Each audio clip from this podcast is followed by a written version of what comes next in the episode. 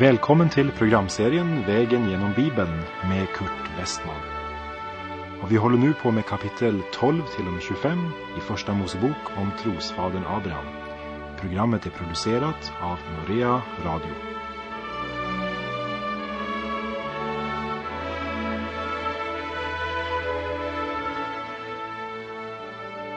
Ja, nu har vi kommit till Första Mosebok kapitel 20 som är ett mycket sorgligt kapitel för här upprepar Abraham samma synd som han begick i Egypten som vi läste om i slutet av kapitel 12. Abraham säger alltså att Sara, hans hustru, är hans syster. Det är egentligen en repris på det som hände i Egypten. Och då tänker du kanske att vi nog så kvickt kan hoppa över det här kapitlet. Men också det här kapitlet står här med en bestämd orsak. Abraham och Sara måste ta itu med denna synd. Verkligen göra upp med Gud på det här området innan de kan få Isak, löftessonen. Innan de kan motta välsignelsen. Och det ska du veta, kära vän, att innan du är beredd att verkligt ta itu med synden och få gjort upp med Gud så är det ingen verklig välsignelse över ditt liv. Det är två saker som speciellt pekas på i det här kapitlet. Det första det är den dåliga moral som ett Guds barn genom sitt liv visar inför världen. Och det andra är att han trots detta samtidigt i Guds ögon alltid äger en moralisk värdighet. Vi läser ifrån Första Mosebok kapitel 20 och vers 1 och 2. Och Abraham bröt upp därifrån och drog till sydlandet. Där uppehöll han sig mellan Kades och Sur.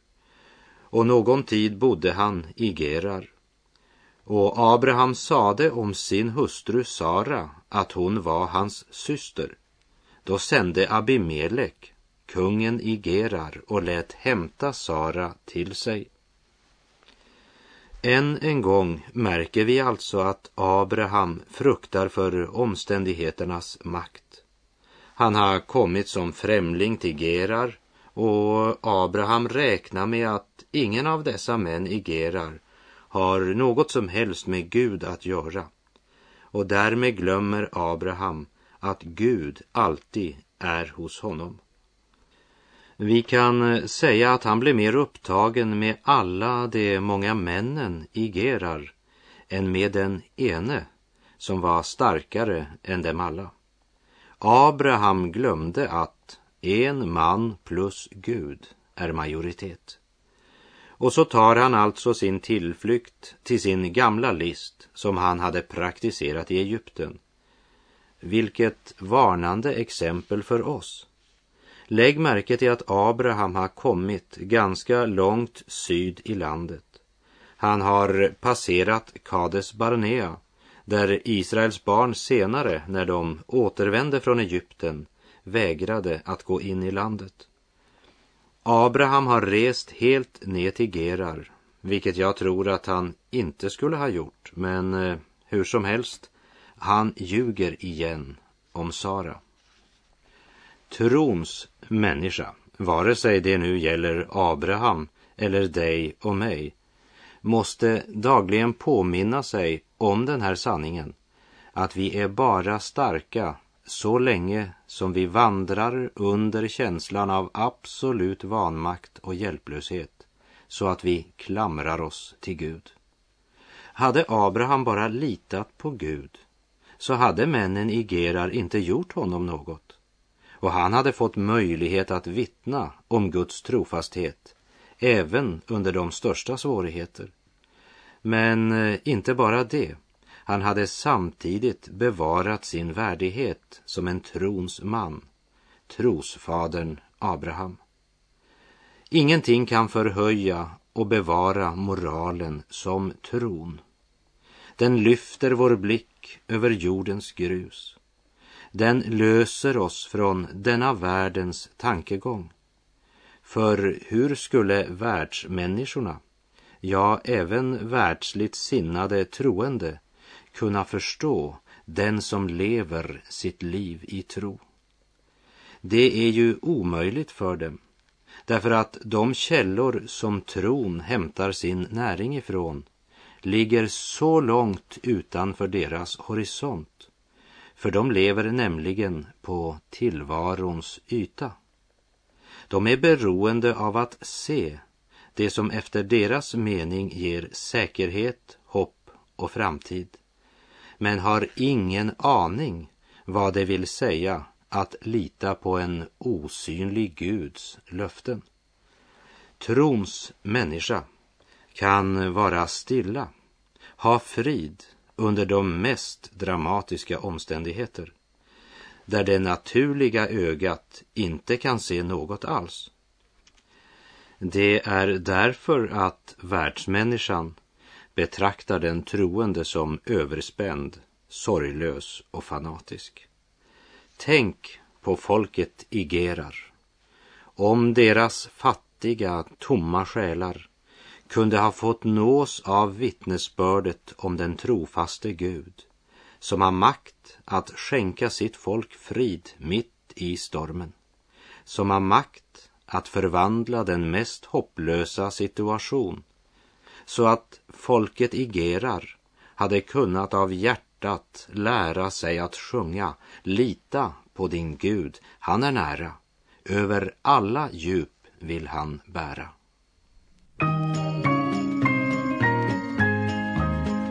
Över mörka djup invid branta stup går din väg till himlens land. Faror lurade och du gripen är av förtvivlans hårda hand. Lita på din Gud, han är nära. Över alla djup vill han bära. Fadersandens kraft aldrig sviker.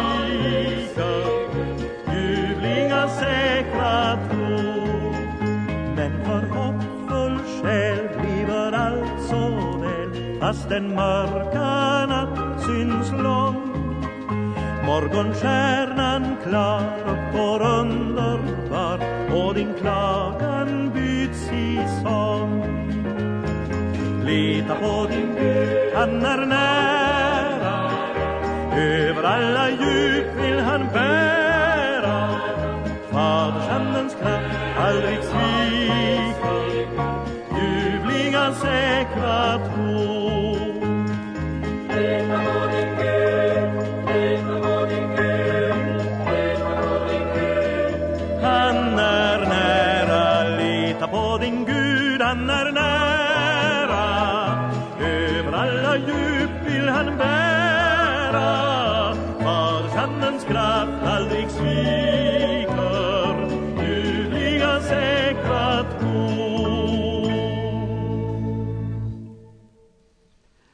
Vi läser ifrån Första Mosebok kapitel 20 och vers 3 och 4. Men Gud kom till Abimelek i en dröm om natten och sade till honom Se, du måste dö för den kvinnas skull som du har tagit till dig, fastän hon är en annan mans äkta hustru. Men Abimelek hade inte kommit vid henne, och han svarade, Herre, vill du då dräpa också rättfärdiga människor? Sade han inte själv till mig, hon är min syster, och likaså sade hon, han är min broder. I mitt hjärtas oskuld och med rena händer har jag gjort detta. Men Gud kom till Abimelek. Gud hade talat med Abraham, men han praktiserar inte det han vet. Och när man ser hur han nu har handlat, fastän Gud har lovat honom en son med Sara, för eh, det här dyrbara löftet sätter han nu verkligen i farozonen. Så om han får höra mer av Gud var det inte säkert att han därför vill göra det som Gud önskar för det. Han är upptagen av att med hjälp av sitt gamla lögnknep rädda sig själv. I Matteus kapitel 16, vers 25 står det Ty den som vill rädda sitt liv, han ska mista det. Men den som mister sitt liv för min skull, han ska vinna det. Men Gud kom till Abimelek. Vi ser att Abraham har syndat och handlat fel är inte något Abimelek kan gömma sig bakom. Han måste själv leva och handla rätt. Och när han nu av Gud har fått höra vad Gud önskar så måste han göra som Gud har sagt eller dö. Många lever utan Gud och de eh, ser på kristna bekännare som syndar och faller, handlar orätt. Och det är i sig beklagligt och det finns ingen ursäkt eller bortförklaring för det. Men det betyder inte att den som vänder Gud ryggen och lever sitt självliv kan gömma sig bak de felande kristna som faller och handlar orätt. Ingen människa ska på domens dag kunna säga till mig försökte Gud aldrig att tala. Jag visste ingenting. Här vill jag citera något som Jesus sa i Lukas evangeliets tolfte kapitel från vers 16 till 21. Sedan gav Jesus dem en liknelse. En rik man hade fått en god skörd på sina jordar. Han tänkte för sig själv, vad ska jag då göra? Jag har inte plats för hela skörden. Han sade, så här ska jag göra. Jag river mina lador och bygger större så att jag får rum med säden och allt annat jag äger. Sedan kan jag säga till mig själv, nu min vän är du väl försörjd för många år framåt. Du kan vila ut, ät, drick och roa dig. Men Gud sade till honom, din dåre, i denna natt ska ditt liv tas ifrån dig och allt det som du har lagt på hög, vem ska få det? Så går det för den som samlar skatter åt sig själv men inte är rik inför Gud. Men Gud kom till Abimelek. Han vet inte så mycket om Gud som vad Abraham vet. Men han vet lite grann. Hans gudsbild säger honom att Gud inte önskar dräpa rättfärdiga människor. Det är som om han skulle säga Vänta, Gud, eh, vänta ska du få höra. När du bara får veta hur det hela hänger samman så vill du nog berätta för Abraham att det blir han som ska dö. Men det är som om Gud skulle svara. När det gäller Abraham så ska jag ta mig av det. Nu gäller det dig, Abimelek, och det som du ska ta itu med. Gör som jag säger. Hur kan Gud vara så sträng med Abimelek? som ju egentligen hamnade nog så oskyldigt mitt uppe i detta. Och så sedan säga om Abraham som ljugit, han är en profet.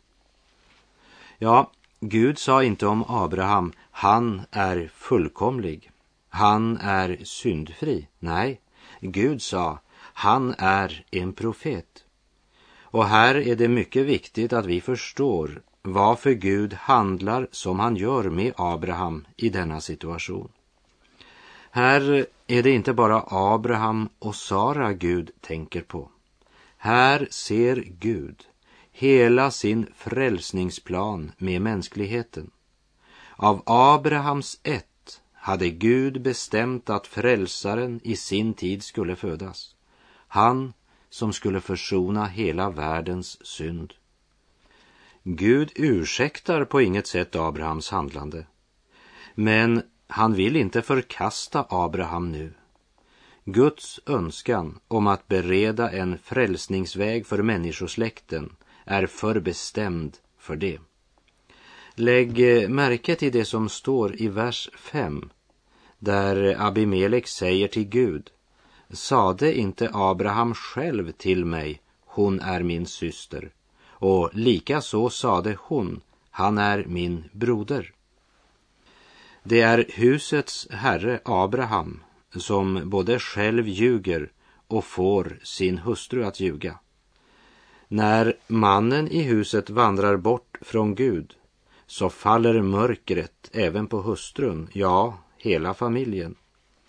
Abraham och Sara blir därmed vanärade som trons folk och framför allt så blir Gud vanärad. Se vers 8. Då steg Abimelek upp tidigt på morgonen och kallade till sig alla sina tjänare och berättade allt för dem. Och männen blev mycket förskräckta. Ja, det Abraham gjorde, det blev verkligen känt i Gerar. Om inte Abimelek vandrade med Gud och var en trons man, så måste vi ju säga att han var redlig. Och Gud motsäger honom inte när han hävdar att detta skulle han aldrig ha gjort om han hade vetat att Sara var Abrahams hustru. Och vi ser vidare i vers 9 att Abimelek är klar över att det är synd att ta till sig någon som är en annans hustru. Och för det andra så var Abimelek ödmjuk, även om hans position var kung i Gerar. Hur kan jag påstå att Abimelek var ödmjuk? Jo, han böjer sig för det som Gud har talat. Han protesterar inte och säger vänta lite. Det är ju Abraham som har gjort fel. Och så ska han komma och be för mig. Nej, vet du vad? Den sanna ödmjukheten använder inte andra som måttstock när han står inför det som Gud har talat. Och så blir Abimelek den som Gud använder för att konfrontera Abraham med sin synd. Och vi läser ifrån vers 9 och 10. Sedan kallade Abimelek Abraham till sig och sade till honom, vad har du gjort mot oss? Vari har jag förbrutit mig mot dig, eftersom du har velat få mig och mitt rike att begå en så stor synd? På otillbörligt sätt har du handlat mot mig. Och Abimelek sade ytterligare till Abraham, vad var din mening när du gjorde detta? Abraham står inför en hednisk kung. Men kungens ord tränger rakt igenom hela hans varelse. Vad har du gjort? Ja, det kunde verkligen Abimelek fråga sig. Vad har jag gjort mot dig eftersom du försöker få mig och mitt rike att synda? Jag trodde du var en gudsman. Jag trodde du skulle lära oss att vi inte ska leva i synd.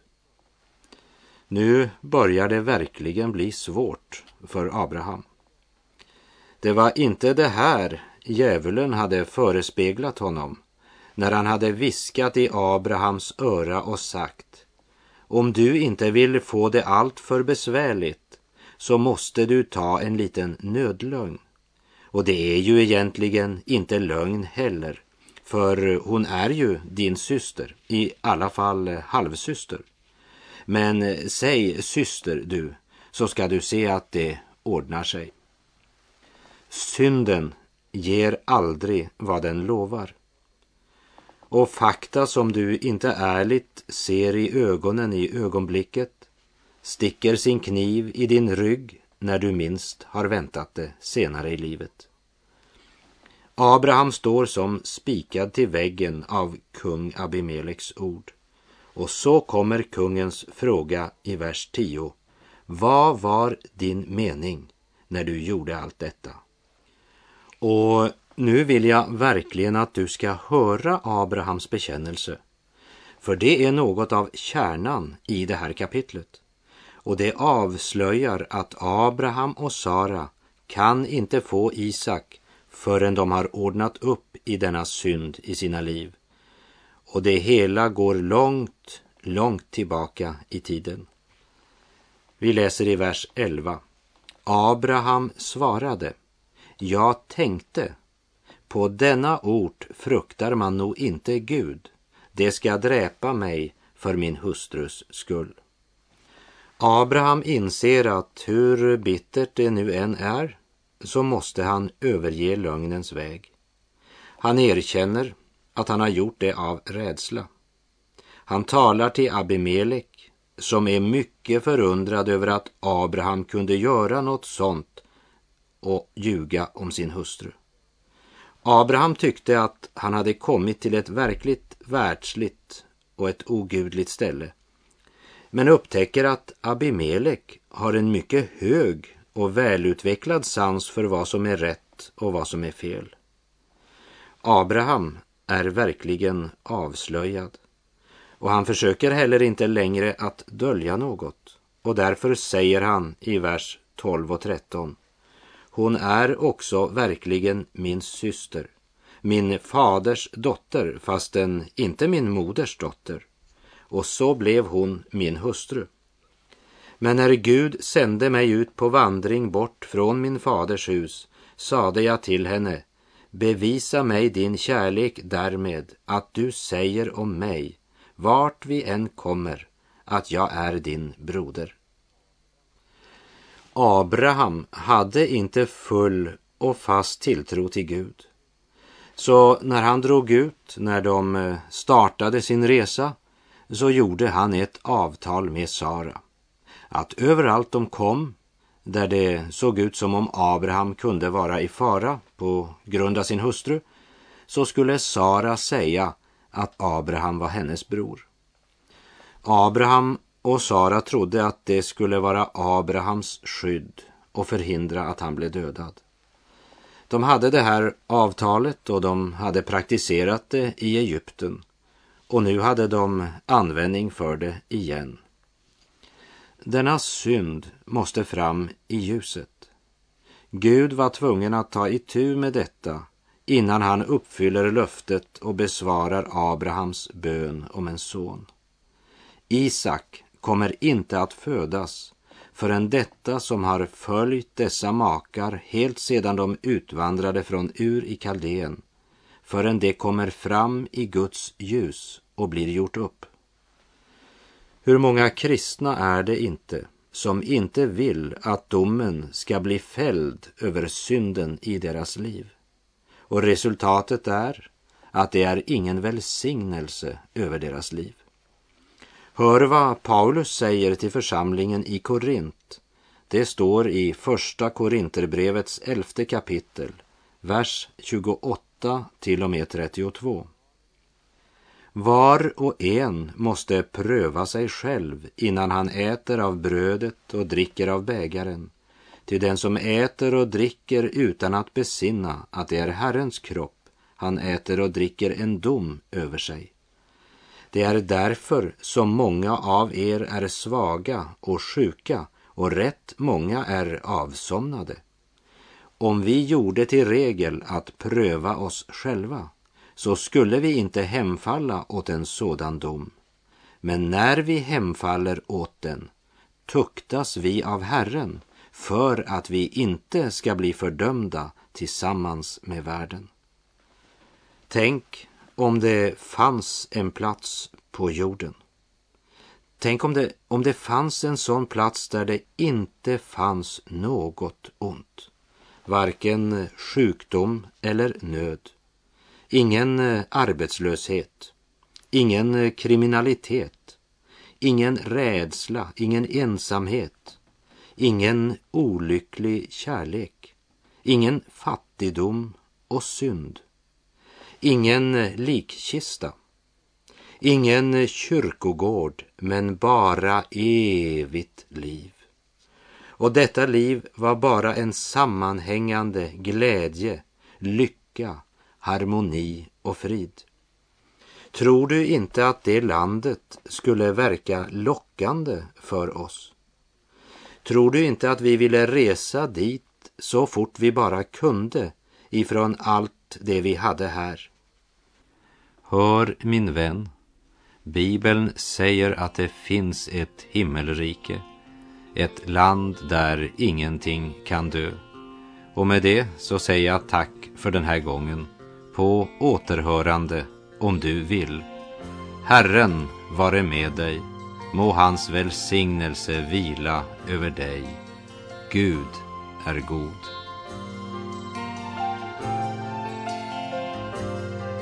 Bibeln säger att det finns ett himmelrike. Ett land där ingenting kan dö. Där vattnet rinner rent och klart i älven och fågelsången aldrig skall ta slut. Nog känner man en längtan till det landet. Där finns det ingen sjukdom eller nöd. Där är ju alla människorna glada. Jag har bestämt mig för att komma dit en gång. Jag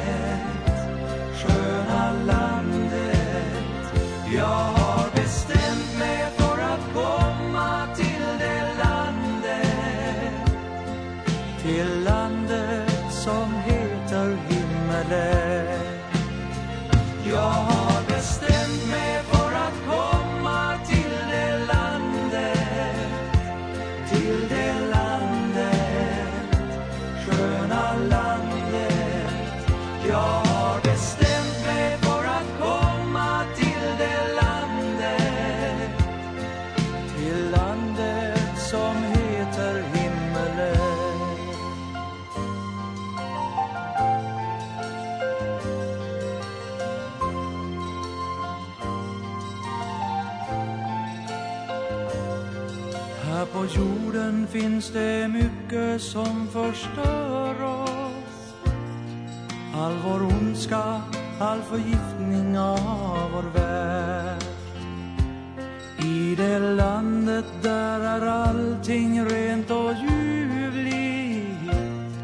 Alla strålar av Guds härlighet och ljus jag, vi kan få komma till det landet om vi barnsligt tror på Bibelns sanna ord. Det som säger att Guds son kom hit till världen för att ge sitt liv till räddning för vår jord. Jag har bestämt